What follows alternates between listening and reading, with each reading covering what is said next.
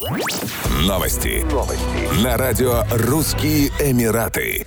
Американская компания Amazon, крупнейшая в мире на рынках платформ электронной коммерции, наняла в Объединенных Арабских Эмиратах 2000 специалистов в 2020 году и открыла ряд вакансий на таких ключевых рынках, как Саудовская Аравия и Египет.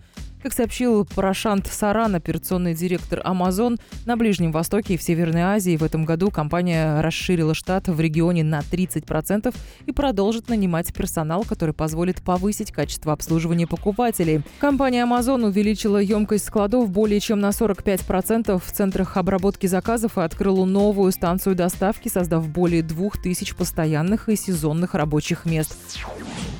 В настоящее время компания располагает двумя целыми четырьмя десятыми миллиона кубических футов складских помещений, храня грузы как в своей логистической сети, так и у сторонних партнеров. Стоит отметить, что сегмент электронной коммерции продемонстрировал рост в УАЭ после вспышки COVID-19.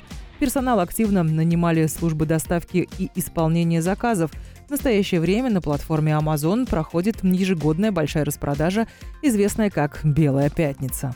В московском аэропорту Домодедово сотрудники таможни обнаружили в ручной кладе одной из пассажирок, прилетевшей из Объединенных Арабских Эмиратов, более 88 тысяч долларов США. Это около 7 миллионов рублей. Как сообщили в пресс-службе Домодедовской таможни, незадекларированная валюта была найдена во время таможенного контроля багажа пассажиров в зеленом коридоре аэропорта Домодедово.